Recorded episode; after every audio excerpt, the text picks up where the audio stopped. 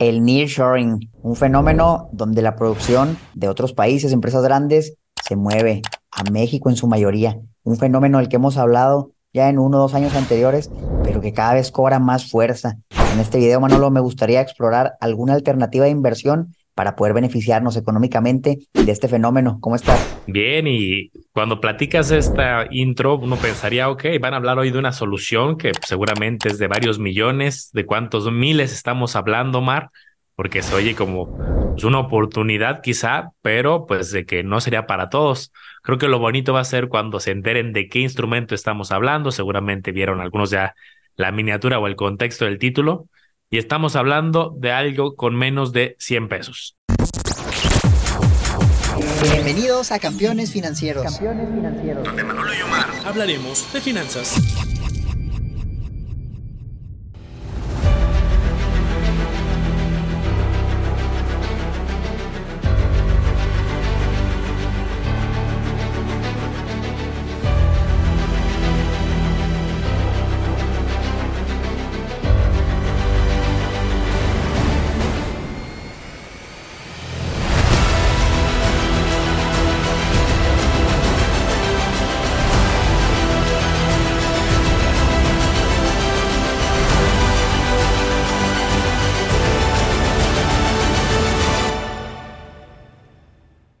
Ya saben que aquí nos gusta eh, hablar de todo tipo de estrategias que encontramos, pero sobre todo nos gusta hablar de aquellas que son bastante asequibles y que depende de uno, ¿no? Que no es un tema prohibitivo del dinero, sino más bien sea un tema de voy a analizar, voy a comparar, voy a ver si se adapta a mi perfil, si veo la evaluación y las métricas interesantes y de ahí tomar una decisión.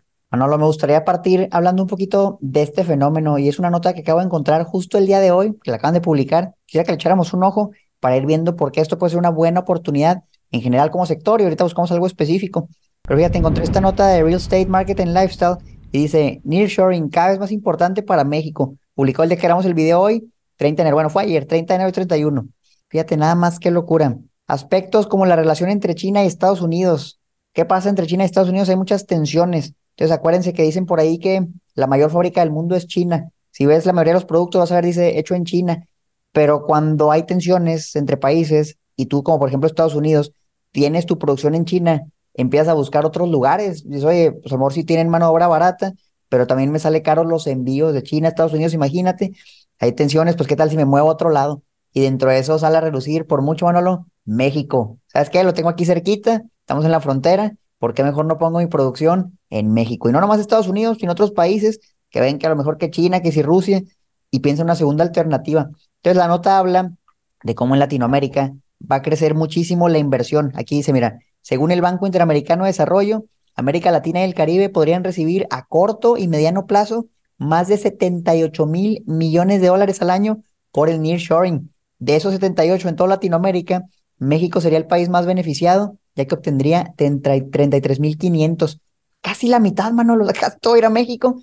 Entonces imagínate, va a entrar un montón de lana, porque hace sentido, ¿por qué no invertir en algo donde nos podamos beneficiar? ¿Cómo la ves, Manolo? Creo que es algo que no habíamos debatido a detalle. La ubicación estratégica de México pues, es muy favorable, ¿no? Tenemos el Golfo de México, el Mar Caribe, el Océano Pacífico, cercanía con Estados Unidos, Latinoamérica. O sea, creo que es una fortaleza y creo que es parte de lo que está sucediendo también con el fenómeno de tipo de cambio, que es algo que hemos platicado en otros episodios, que no es un efecto aislado, ¿no? Y es un tema que puede venir por esto, puede venir por remesas, puede venir por tasas de interés altas, algún atractivo que ha, traído flujos o han salido flujos de, de Estados Unidos. Y entonces, pues creo que es interesante y como dices, puede representar una oportunidad. Aquí ya será de la cautela de cada quien analizar, pero yo coincido que la ubicación es estratégica, que esas tensiones no es un tema nuevo, como, ay, pues a lo mejor se arregla en el próximo mes. Estas tensiones ya vienen arrastrándose de muchos, muchos años atrás, esa tensión geopolítica, esa competencia.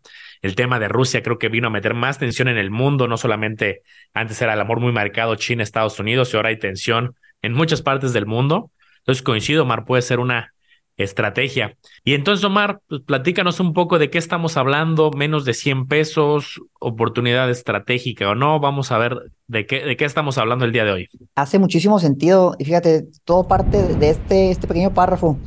en esa misma nota explicaban que el 82% de las nuevas exportaciones generadas por el nearshoring van a estar relacionadas con el comercio de bienes, algo que se produce, algo material, Manolo, solo un 12% servicios.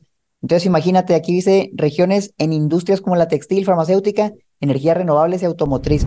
¿Qué es lo que pasa? Yo tengo una empresa y, manufacturo algo, me lo traigo a México, probablemente me voy a la frontera. ¿Y qué necesito? Necesito una nave industrial, porque voy a poner una fábrica, una maquila. Voy a empezar a maquilar productos para exportarlos. Entonces ahí está la primera palabra clave, naves industriales, a lo mejor almacenes, Manolo, oye, ¿dónde voy a almacenar toda la mercancía? Centros de logística, centros de distribución. Esa es la idea que parte de todo esto y buscando oportunidades. Eh, decimos, híjole, pues ¿cómo hago una bodega? No, no tengo ahí 20 millones de pesos, sería imposible una nave industrial. Olvídate. A veces voy de aquí al aeropuerto en Monterrey, Manolo, y veo un montón de naves industriales y veo cómo las arman como si fueran legos, pero también sé que el capital necesario, estamos hablando en el rango de los millones, pero fíjate, hoy como con menos de 100 pesos, es más, menos de 50 pesos, vamos a poder invertir en las mismas naves industriales. Tal vez algunas de las que yo veía en el camino se encuentran en el portafolio de este fideicomiso de bienes raíces. Esa va a ser la clave. Fibra. Vamos a hablar de un fibra que se llama Terrafina. Entonces, fíjense, para los que no lo conocen, Terrafina es justamente un instrumento que cotiza en la bolsa de valores, es una empresa, un fibra, que tiene un montón de propiedades. Estos datos probablemente no estén tan actualizados, probablemente el número sea más alto, pero vamos viendo, ahorita vemos lo más actual. 274 propiedades industriales y 5 reservas territoriales, me que son terrenos. Entonces, lo hablaba de una de, de 10, 20 millones, aquí ahora tienen 274, si no es que más, en 16 estados y se rentan en total, probablemente ya sea más, 38 millones de pies cuadrados. Estamos hablando de un monstruo de propiedades industriales, meramente industriales. 94% de ocupación, casi 95%. Oye, tengo un montón de propiedades y casi todas están rentadas, algo impresionante y hace mucho sentido. Ahorita estamos en una parte del ciclo económico donde las empresas se quieren venir, entonces hay mucha demanda por este tipo de naves industriales y no se dan abasto, no se dan abasto y por eso construyen y construyen hasta que haya una sobreoferta, pues ahí va a cambiar la historia, pero por este fenómeno probablemente falte mucho tiempo. Entonces, esa es la idea, mano, lo que revisemos fibra terrafina, a ver cómo se ve. ¿Qué opinas tú? Me gusta, me gusta. Eh, pues es un tema que ya hemos tocado y creo que llama la atención. Acuérdense que hay diferentes estilos de este tipo de fideicomisos, algunos con un toque más hotelero, algunos mixtos, algunos comerciales, pero tenemos varias opciones del sector industrial, algunas muy marcadas que son industriales y otras a lo son mixtas. Tienen industrial y también oficinas o también comercial. Y Terrafina, pues creo que sí está muy especializada más hacia justamente el corte industrial. Y complementando un poco las laminitas que nos ponía eh, Omar, pues justo yo también, todos estos son extractos que sacamos del estado financiero, los sacamos, somos honestos campeones, ese es un análisis muy rápido, o sea, realmente nosotros, para que tengan un poco de contexto, decidimos pocos minutos antes del, del episodio el tema y pues, empezamos a buscar información. Tú, cuando te metes a detalle, podrás encontrar muchísima información mucho más profunda, pero te vamos a dar pues algunas pistas de por dónde podrías hacer tu análisis más completo. Entonces, justo lo que decía Omar, pues vemos estos grandes edificios que los vemos a lo mejor en la carretera cuando vamos pasando y luego nos preguntamos qué, qué eran ahí. Pues bueno, muy gran parte es esta toque industrial. Y entonces yo, yo ahorita que te escuchaba, Omar, pues una pregunta que me surgió es, ¿dónde está su foco? Porque hay muchas ciudades que están creciendo con ese toque industrial. Podemos ver pues, desde el Estado de México ciertas partes, un Querétaro, muchas partes del norte, algunas partes del Bajío. Y entonces, pues justamente quise encontrar un poco acerca de cuál es la prioridad que le están dando geográficamente. El norte del país, pues prácticamente un 64%, el Bajío un 20% y el centro un 15%. O sea, prácticamente están muy orientadas al norte. Y luego encontré esta otra lámina, pues que todavía nos desglosa un poco más dónde está su foco. Hay mucho foco en Ciudad Juárez, en Chihuahua, en el Estado de México, efectivamente. Hay algunos nombres que ya mencionaba, un San Luis, un Guadalajara, Querétaro, pues no tanto. Entonces sí hay como mucha diversificación. Y luego, también para que tenga sentido con lo que Omar nos platicaba al principio, nos dan aquí un poco más de contexto de cuál es el enfoque. En la zona norte están más enfocados a la manufactura y logística. En el centro, eh, bienes eh, de, consumo. En el Bajío, temas de electrónicos, comunicación y sector automotriz. Justo lo que decía Omar, manufactura, automotriz, electrónicos, más de bienes que de servicio. Entonces, pues aquí está tanto geográficamente, a nivel ciudad y a nivel qué tipo de industria es el foco. Obviamente esto podemos profundizar más, pero nos empieza a dar una gran idea de por dónde va a ir y dónde está la prioridad, tanto geográfica como por nicho industrial. Bien interesante, mano, los escucha bien la oportunidad. Vamos a, ver algo más de información. Y si vale la pena, yo también quiero recalcar eso. Esto tardaría horas y horas de revisarlo completamente, es mucha información. Entonces véanlo como una barradita así para que lo investiguen más si les interesa. No quisiera que por esto fueran a invertir o no invertir, pero sí que despierte la chispita ¿no? de, la investigación, porque esto es algo muy delicado, es nuestro dinero. Mira, por ejemplo, otro dato que encontré aquí, Manolo, 97% al tercer trimestre de 2022 de las rentas está en dólares. Entonces, oye, pues ¿sabes qué? Quisiera algo dolarizado. Una buena opción de que tus distribuciones vengan en dólares. Si el dólar sube, te van a pagar más, porque vamos a ver cuánto están pagando. Y también si el dólar baja, como ahorita, que ya están arriba abajo de los 19, 18 y algo, tu renta puede bajar temporalmente. Esto está meramente en dólares y eso es muy normal para empresas que vienen del extranjero, pues quieren pagar en dólares, de Estados Unidos, de otros lados, y así se hace normalmente. Portafolio promedio 14 años, son propiedades, pues ya tienen un rato, pero está muy bien. Aquí viene más actualizado, 96% ya subió la ocupación y, y 39.4 millones de área bruta rentable.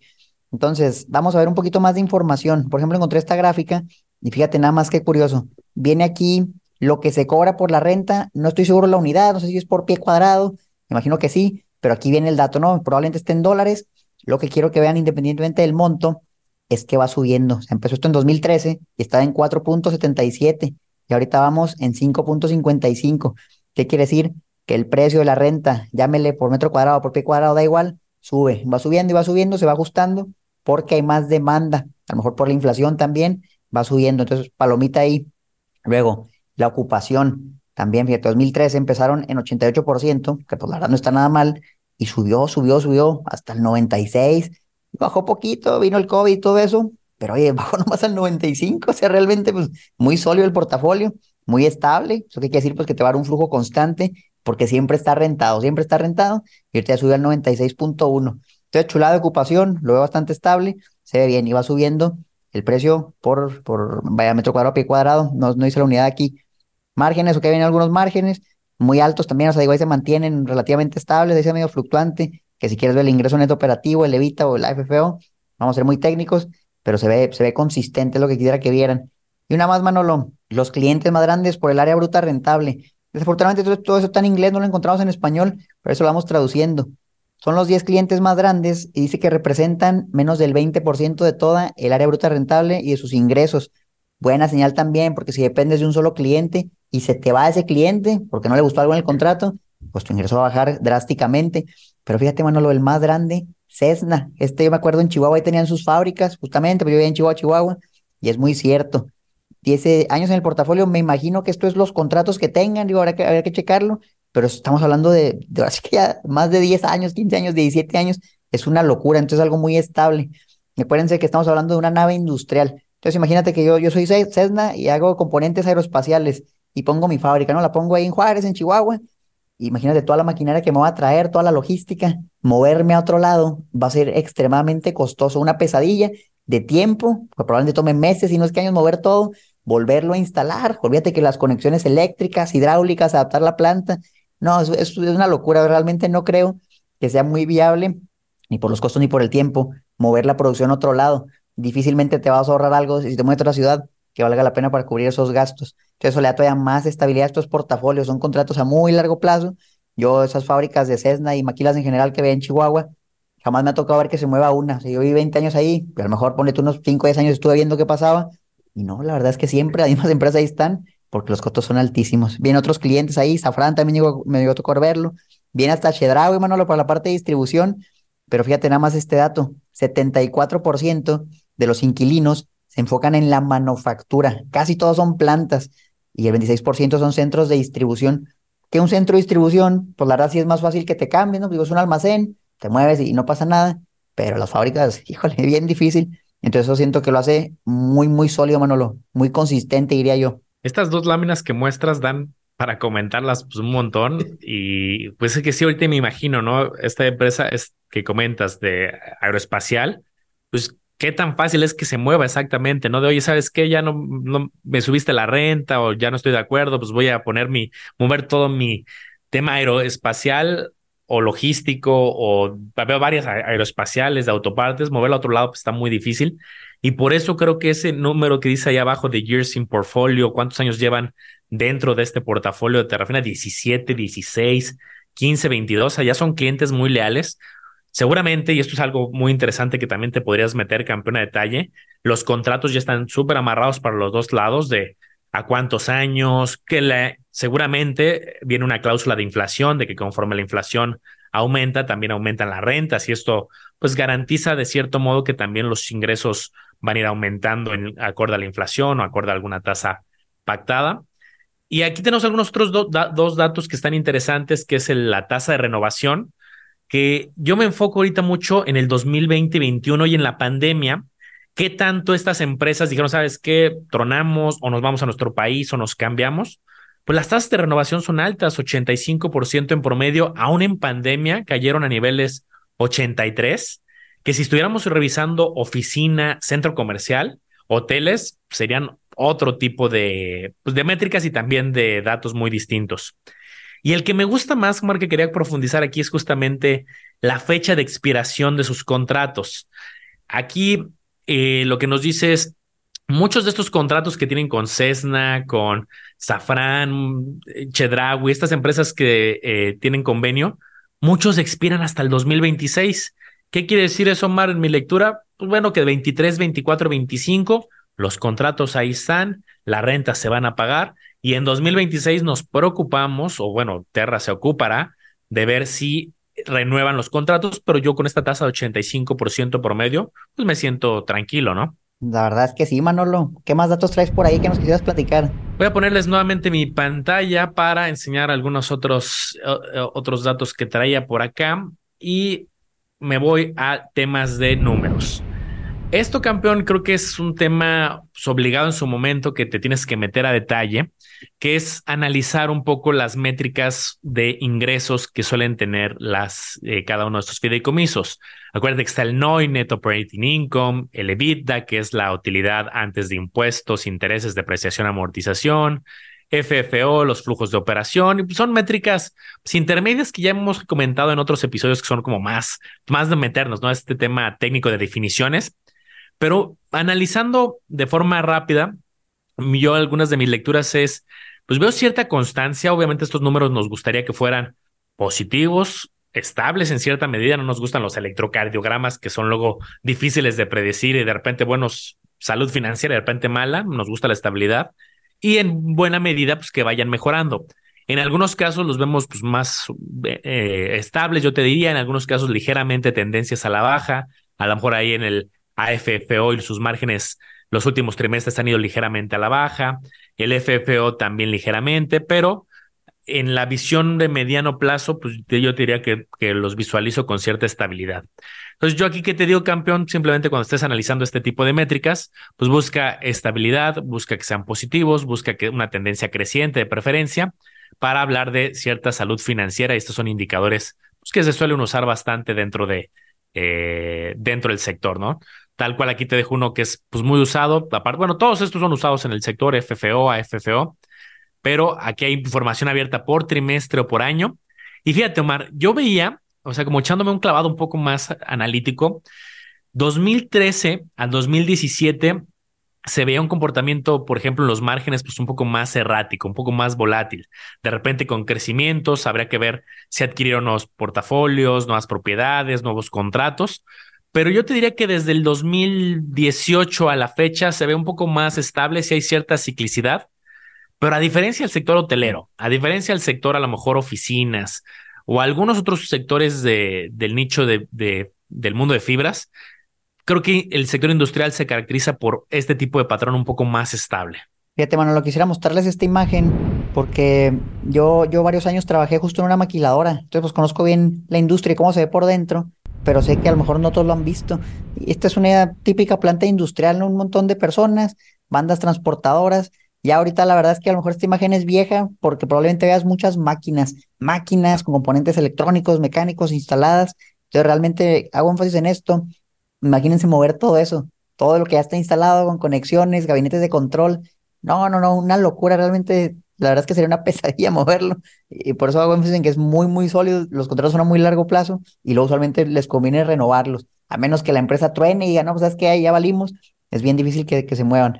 Entonces, ¿qué más tenemos? Mira, algunos indicadores de deuda. Yo creo que en temas de fibras es bien importante qué tanto apalancamiento están usando ¿no? para adquirir sus inmuebles. Acuérdense que los fibras, como distribuyen la mayoría de sus ingresos, es difícil crecer con eso. Entonces, lo que hacen usualmente es levantan capital, emitiendo más certificados o agarran deuda. Entonces, en este caso hablamos de la deuda, el loan to value. Y fíjense, viene desde el 2019 hasta el tercer trimestre del 2022. Este, ahorita anda en 33%, que lo han estado bajando. Fíjate, está en 41, 40. 43, estaba altito, y la verdad es que pues ya un 33 está bastante bien, se me hace muy sano. Hay que checarlo si llega el 40, 45, 50, ya la verdad ahí es más preocupante, pero se me hace bien y qué padre que lo han estado bajando. Algunos otros indicadores de deuda vienen acá, pero miren, esto es importante. ¿Cuánto debería valer, no? Oye, ¿cuánto debería pagar o cuánto cuesta? Entonces hay ciertos indicadores que ya te dan ellos mismos que lo calculan o lo puedes calcular tú. El famoso valor en libros, ¿no? El equity, aquí le dicen el net asset value eso es lo mismo. Entonces, ¿qué es lo que se hace? Se calcula cuánto deberían valer las propiedades con base a ciertos avalúos. Se calcula lo que se tiene en efectivo, lo que se tiene en deuda y se hace una resta, ¿no? Y le sumo las propiedades, el efectivo, le resto la deuda y me da lo que le dicen el net asset value. Lo divido entre el número de títulos y me sale un valor. Esto está en dólares. Entonces dice, en este reporte que es la presentación del 2022 que publicaron en noviembre, lo más reciente que hay, ellos creen que el certificado debería valer, con base a datos promedio, 2.43 dólares. Vamos a hacer la conversión, Manolo. Le hacemos aquí rápido en la calculadora. 2.43 dólares. ¿Qué te gusta? 19 pesos, vamos a redondearlo. Alrededor de unos 46 pesos por título. Eso es lo que se supone que debería valer con base a su valor en libros. Vamos a ver si está arriba o abajo este valor para ver si hace sentido. Entonces, ¿cuánto cuesta? 31 pesotes, Manolo. Pues está muy por debajo de los 46 aproximadamente que por ahí se indican. Es un descuento importante. ¿Qué te gusta? A lo mejor un 30% por ahí Ahora, no por eso que decir, oye, está bien barato, déjame voy y lo compro, pero si es un indicador de que a lo mejor está algo castigado. Si vemos el puro gráfico del precio, alguien puede ver esto y se asusta, ¿no? Y dice, oye, de 2013 a 2023, la verdad es que eso se ve muy cíclico, muy volátil. Sube, baja, sube, baja, pero se mantiene por el mismo rango. Ahorita está en el rango alto de los precios a los que ha llegado a estar. Pocas veces ha costado más de los 32 pesos. Por ahí, 2017 estaba en su auge en 34. Entonces alguien puede ver esto y decir, ¿sabes qué? a lo mejor ya está cara, ¿no? Como es su promedio histórico, a lo mejor ya está cara, pero hace no mucho, Manolo, estaba en 26 y muy fluctuante, muy fluctuante, 29 y luego de repente 26, y ahí se la llevaba. Ahorita ha subido mucho. Justo me llegó una notificación de que estaba en sus máximos históricos hace un par de días. Bueno, máximo 52 semanas más bien, no histórico. Pero aquí todavía no incluimos todos los dividendos, Manolo, que aquí salen la D, D, D, D, D. Entonces vamos a ver otra gráfica con lo que te van pagando, porque acuérdense que perder una vez al año los fibras te tienen que depositar lo que hay en, flujo, no en rentas. Entonces, si ajustamos la gráfica, se está aquí, fíjense nada más que diferente, oye, pues ahora sí se ve más hacia arriba, ¿no? El mismo, mismo gráfica, pero agregué aquí varias cosas. El dividendo que van pagando, que aquí la verdad habría que verificarlo en los reportes, puede que no sea exactamente preciso, si vale la pena que lo chequen los reportes de la fibra tal cual, pero vamos a decir que, ok, pues vamos a decir que, a ver, si está bien, es una referencia, y luego ya la, validamos bien, y ya, ya cambia la cosa. Oye, pues invertí en 2013, y a pesar de que el precio, como vemos acá, muy estático, a lo mejor le entré, vamos a decir que entraste por ahí a los, a los 30, casi que lo mismo 2013, 2014, la historia cambia ya cuando ves, cuando ves la gráfica, ¿no? Pues si va subiendo, va subiendo, tu patrimonio va creciendo. Entonces, si vemos, por ejemplo, el dividendo en porcentaje, más o menos 5%, 6%, cuando está muy barato, pues sube a un 8, un 9, rara vez ahí estaba en un 13, un 10, a lo mejor los precios más baratos, y ahorita, ¿cómo lo ves, Manolo? Tirándole al 7%, Ahorita nos marca 6% con el histórico de los últimos 12 meses. 6% sobre tu inversión al año, estos precios. ¿Se te hace atractivo? ¿Cómo lo ves tú? Que hay un montón de reflexiones de, todo esto que comentas, Omar. Me, me emociona porque, pues a ver, quiero partir con varios pensamientos mientras hablabas. El primero es eh, justo esa comparación entre el, el valor teórico y el valor actual, ¿no? Tiene lógica porque al final, si hoy cerrara la, si hoy cerrara Terrafina y tuvieran que ser, ahora sí que cerramos el changarro y se acaba todo, pues al final, ¿qué tiene la empresa? ¿Qué debe repartido entre cuántos certificados hay y cuánto nos toca cada uno, no? Digo, es una idea simplista e hipotética, pero pues si comparas ese valor que es el que nos daba Omar en cerca de 46 y lo comparas con el treinta y tantos, pues alguien diría, oye, pues si puede haber un castigo, ¿no? Ahora nos metimos al tema de los repartos, que me gustó mucho lo que se Omar, pues una vez al año reparten el resultado fiscal, la utilidad, si es que hay. Acuérdense que luego también tenemos ventajas de que ciertos pagos son exentos, los famosos retornos de capital, a veces no son exentos y son las famosas eh, distribuciones.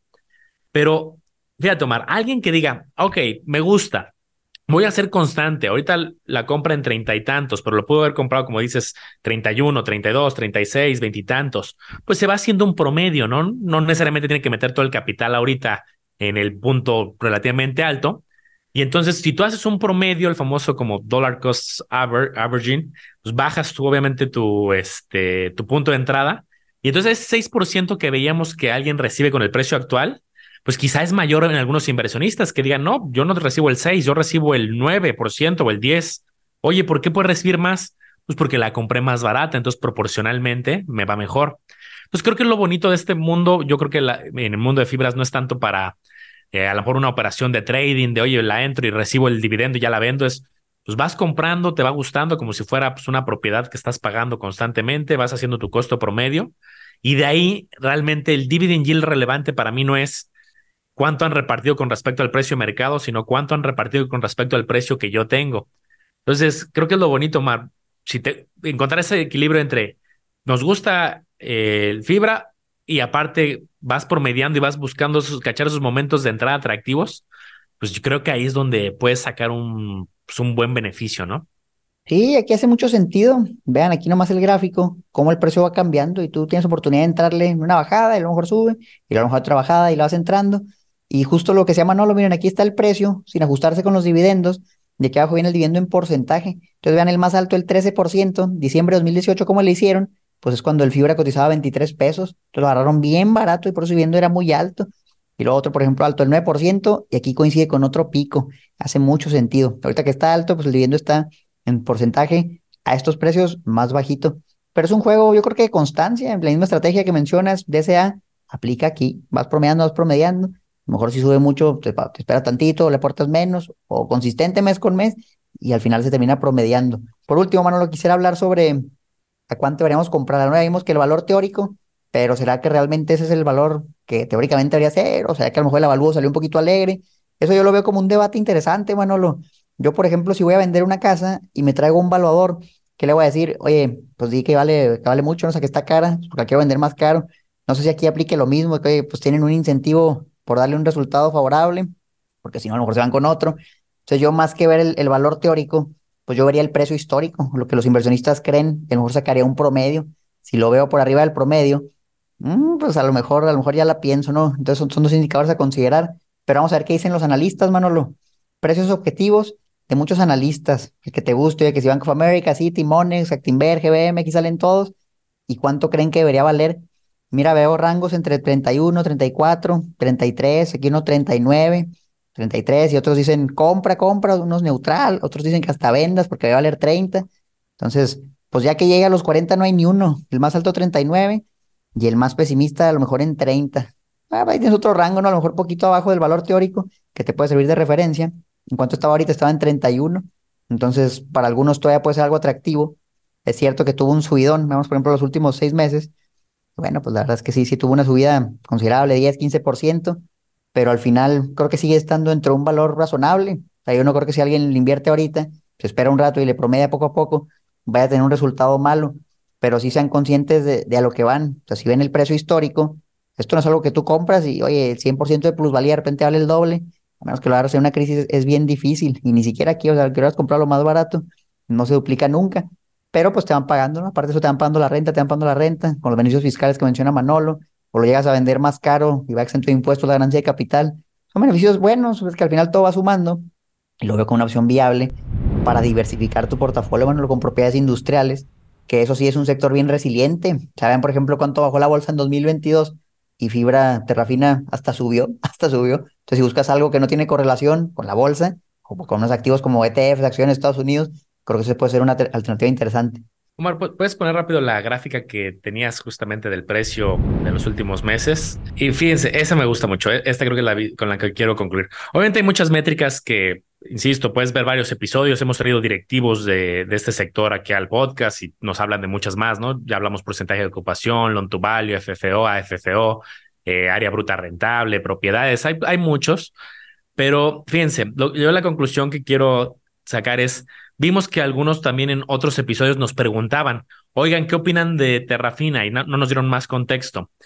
Yo nada más quiero como alertar que me intriga saber si ese campeón nos estaba preguntando porque vio esta gráfica o a lo mejor vio en algún grupo, en algún foro, oye, fíjense cómo creció mucho, yo invertí en 29 y ahorita está en, en bueno, invertí en 27 y ahorita está en 31. Entonces vio un crecimiento ahí porcentual y que alguien nada más vaya a invertir por esa razón porque vio que creció en los últimos meses, pues ese es un claro ejemplo de un error de solamente por que creció en el pasado, pues no es garantía del futuro. Y hay más allá, ¿no? O sea, hubo oportunidades en su momento, hay que entender si hubo algún elemento importante que haya justificado este crecimiento, algún anuncio.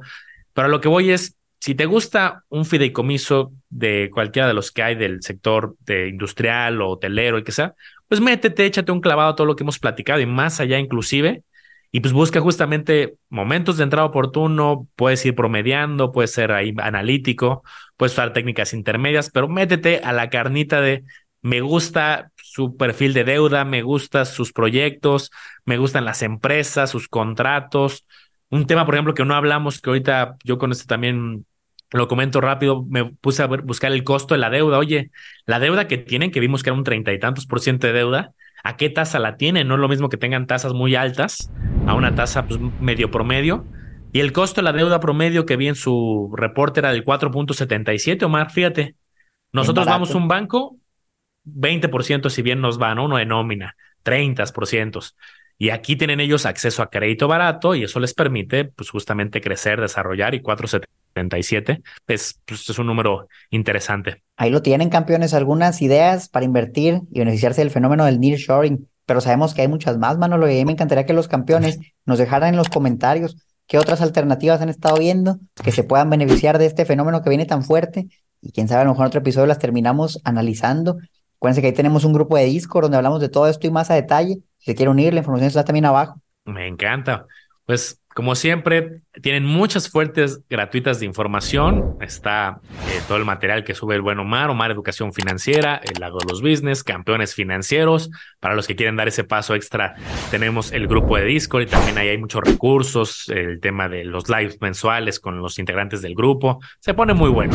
Pero bueno, déjenos en los comentarios cuál quieren que sea la próxima. Sería interesante, Omar, ver si tienen opiniones de alguna otra fibra que quieren que, que se platique, sea industrial o no. Háganosla saber en los comentarios y con gusto hacemos aquí algún reporte. Oye, y si quieren aprender más de fibras, acuérdense que tenemos el taller presencial. Ya vamos a tener otro en Monterrey. Ya menos sale. Va a ser a finales del mes de febrero. Y justo ahí hay un módulo específico que imparte Manolo con toda la información de fibras. Entonces, ahorita hay una mini embarradita pero olvídate, esa presentación está muy, muy buena, no se la pueden perder. Si quieren entrar al taller, registrarse, les interesa, vean también abajo en la descripción la información para que saquen su boleto porque el cupo es limitado. Ahí los vemos, cuídense mucho, nos vemos en el próximo episodio. Bye.